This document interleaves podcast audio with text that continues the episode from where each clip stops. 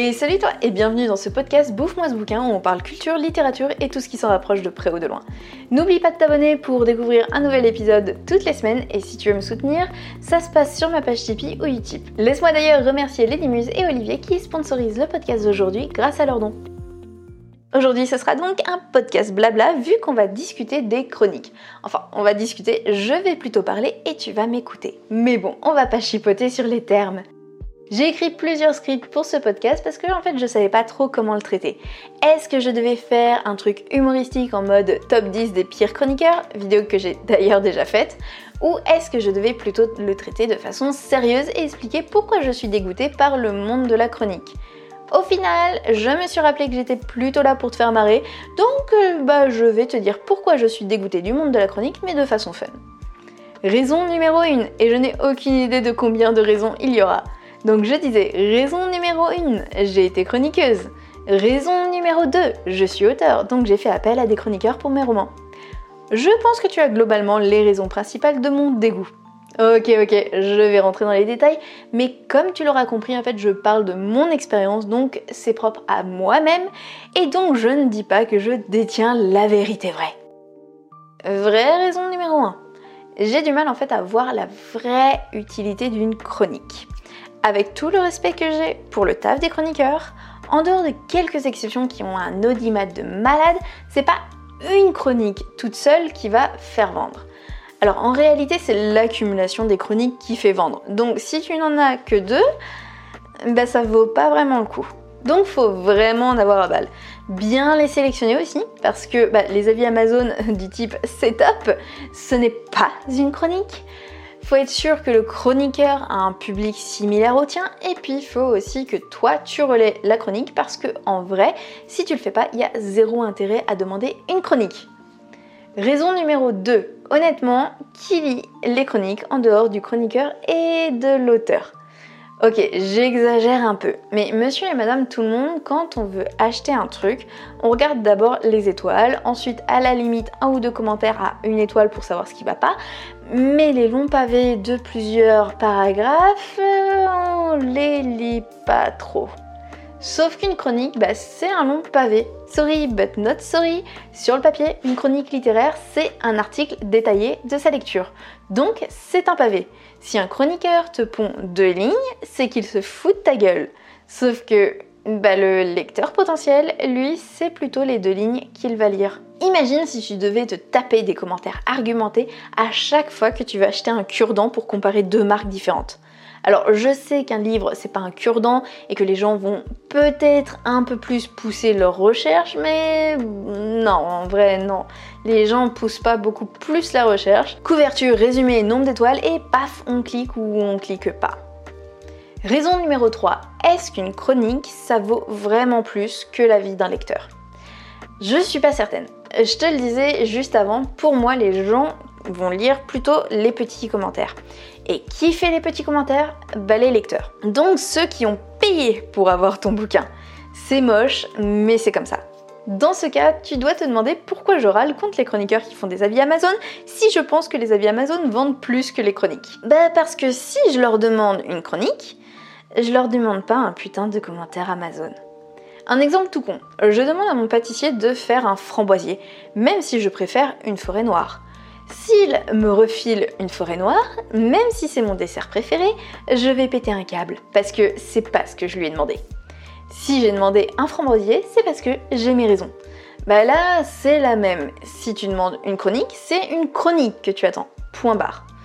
Bon, et un autre truc, t'en auras toujours pour dire qu'une chronique n'est pas sincère, que le chroniqueur ne descendra pas un auteur pour ne pas le blesser alors qu'un lecteur a payé, donc il ne doit rien à l'auteur et il aura plutôt tendance à être sincère.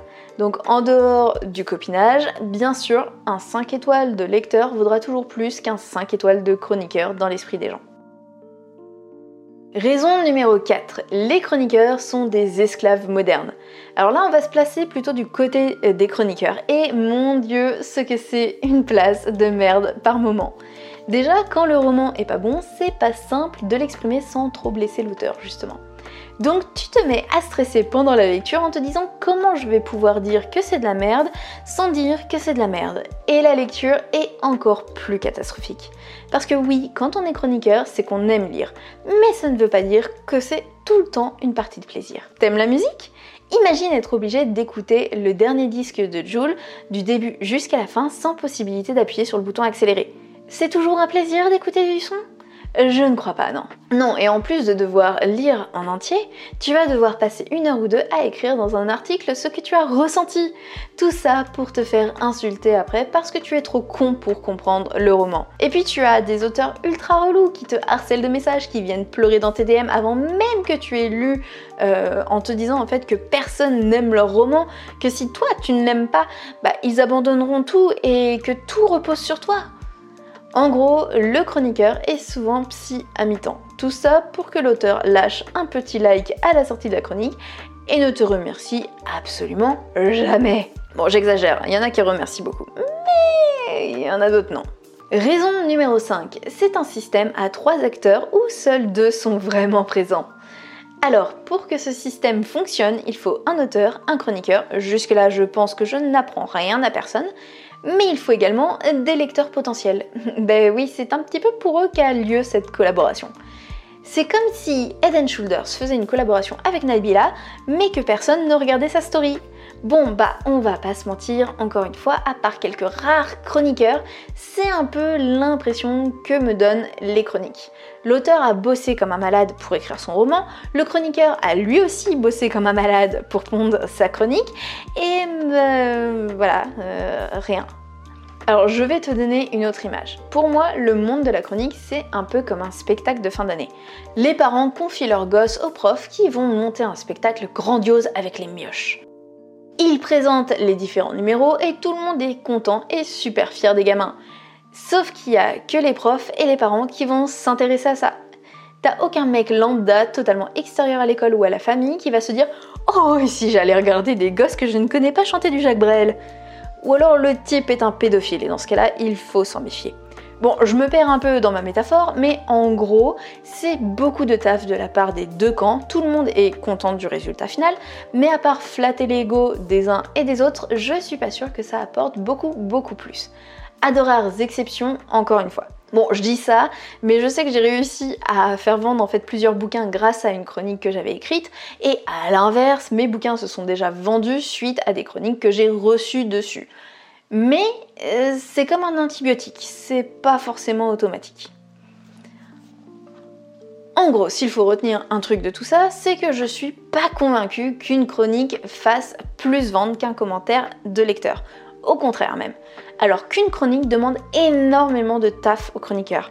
Je trouve que c'est un peu brasser du vent, développer beaucoup d'énergie, alors qu'un simple commentaire finalement aura le même impact. Oui, les commentaires et les chroniques sont essentiels pour vendre, mais est-ce que choisir de miser tout sur les chroniques plutôt que sur les commentaires de lecteurs, c'est vraiment plus judicieux? Par contre, je tenais à conclure mon podcast avec un dernier point. En fait, entre le moment où j'ai écrit ma dernière version de podcast et euh, celui où j'ai enregistré, j'ai reçu une chronique justement. Alors je sais, normalement ça fait un an et quelques que je ne fais plus appel aux chroniqueurs. Et là, en fait, c'était mon premier bouquin que j'avais justement envoyé à un chroniqueur avant que je décide d'arrêter les chroniques.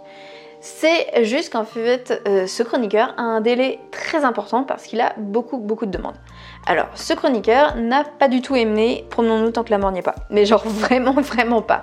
Et pourtant, je suis hyper contente de son retour parce qu'il est détaillé, argumenté et qu'il explique super bien pourquoi il aime pas.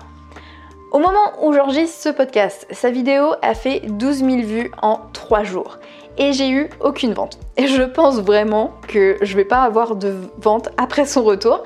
Donc tu vas me dire que c'est un bilan ultra négatif et qu'il a réussi à dégoûter 12 000 personnes. Ben moi je le vois pas vraiment comme ça. Parce que euh, pas mal en fait des arguments qu'il a relevés et qui ont fait qu'il n'a pas aimé, eh bien, le lendemain, j'ai reçu un retour d'un lecteur qui a adoré J'irai tuer près de chez vous, donc un autre de mes bouquins, et qui a justifié ça en relevant exactement les mêmes points. Donc en gros, ce que le chroniqueur n'a pas du tout aimé dans mon recueil, c'est ce que le lecteur a adoré dans mon roman. Et c'est quoi? En fait, c'est mon style parlé, un peu beaucoup vulgaire, la simplicité et le style brut. Le chroniqueur trouve en fait mon style peu recherché et trop banal, alors que d'autres lecteurs parlent d'un style cru et percutant. Tu vois, pour le chroniqueur, il s'agit d'une erreur de débutant. Bon, faut dire aussi qu'il a eu la version d'il y a deux ans avec de belles coquilles, donc ça n'a pas dû aider. Mais euh, pour d'autres, en fait, mon style, c'est un parti pris. Là où je veux en venir avec tout ça, c'est que j'ai lu des commentaires sous sa vidéo disant qu'il était trop dur avec moi et je ne suis pas d'accord avec ces commentaires. Il est pas dur en fait, il a pas aimé à cause de ça, il va pas mentir. Et puis il argumente, il dit pourquoi à ses yeux c'est débutant. Et je trouve ça génial parce que pour certains passages, je suis 100% d'accord avec lui. Hein. Après deux ans et demi dans le métier, je remarque les mêmes erreurs quand je relis mes premiers écrits. Pour d'autres arguments qu'il note comme étant une erreur de débutant, là c'est différent. En fait, sa vidéo m'a fait prendre conscience que bah, j'aime vraiment le style simple et minimaliste. Le style parlé où t'as l'impression qu'on s'adresse directement à toi. Exactement en fait comme je le fais là dans mes podcasts. Ouais, pour certains, la littérature, c'est jouer avec les mots, penser à chaque mot pour qu'il soit beau, poétique ou qu'il y ait une richesse de vocabulaire. Je dis pas un instant que ça c'est péteux, c'est gnangnan ou quoi que ce soit, hein. mais en tant que lectrice ou auteur, ça m'emmerde clairement. voilà, c'est dit. Sa vidéo m'a fait prendre conscience que si je voulais vraiment rester dans mon style avec ma plume, bah, il allait falloir accepter que ça allait vraiment pas coller avec tout le monde. Genre vraiment pas. Et que communiquer directement sur mon style, c'est important pour être sûr en fait de ne pas attirer un lecteur, que ça rebute. Tout ça pour dire que lorsqu'on reçoit une chronique négative, bah c'est pas négatif. si si, c'est le meilleur moyen en fait pour savoir quel public n'est pas le tien et donc mieux connaître ton public à toi. Sans le retour de ce chroniqueur, de ce géant de YouTube d'ailleurs, j'aurais peut-être pas encore réalisé à quel point mon style est vraiment ce qui fait qu'on aime ou qu'on n'aime pas. Il l'a dit lui-même, j'ai de bonnes idées, et pourtant ça n'a pas été suffisant pour lui, parce que mon style fait tout. Alors, ma com doit être donc dirigée sur mon style. Je remercierai jamais assez ce chroniqueur parce que il m'aura vraiment aidé à comprendre énormément de choses sur moi. Pas sûr qu'il soit très heureux s'il découvre un jour la conclusion de mes réflexions, parce que, bah, à mon avis, il pensait plutôt que j'allais changer de style, mais malheureusement, j'ai essayé d'écrire avec un style plus, entre guillemets, classique, on va dire, plus travaillé, etc. Et ça m'emmerde vraiment. je me fais chier, j'ai l'impression d'écrire un truc plat. Bref, c'est pas, c'est pas fait pour moi. Enfin, dans tous les cas, cette chronique n'aura pas eu un impact commercial, encore une fois. Ça a été un échange entre lui et moi. Et je pense clairement pas qu'elle ait eu le moindre intérêt pour des lecteurs potentiels, vu ce qu'il a pensé de mon recueil. Mais pas grave, moi ça m'a beaucoup apporté personnellement. Mais ça vient un petit peu conforter tout ce que je te disais précédemment. J'ai l'impression que le monde de la chronique, ça apporte beaucoup plus à l'auteur et au chroniqueur qu'aux potentiels lecteurs eux-mêmes. Bon, alors c'est sûr que s'il avait aimé, j'aurais eu des ventes et je tiendrais pas forcément ce discours. On est bien d'accord que ce que je te dis là est fortement influencé quand même par mon expérience. Voilà, j'espère que ce petit podcast t'aura plu. N'hésite euh, pas à me dire ce que toi tu en penses. Alors encore une fois, je tiens à dire que tout ça c'est lié à mon expérience, que euh, je n'ai jamais eu une chronique qui m'a fait décoller, qui m'a fait... Euh, je sais pas, qui, a provoqué des dizaines et des dizaines de ventes. Donc forcément, c'est sûr que mon avis est plutôt pessimiste. on va dire presque que j'ai un avis de rageuse. Et euh, oui, clairement oui, on va pas se mentir. En tout cas, j'espère que ce podcast t'aura plu. Je te dis à la semaine prochaine. Je t'embrasse fort. C'était Mélanie.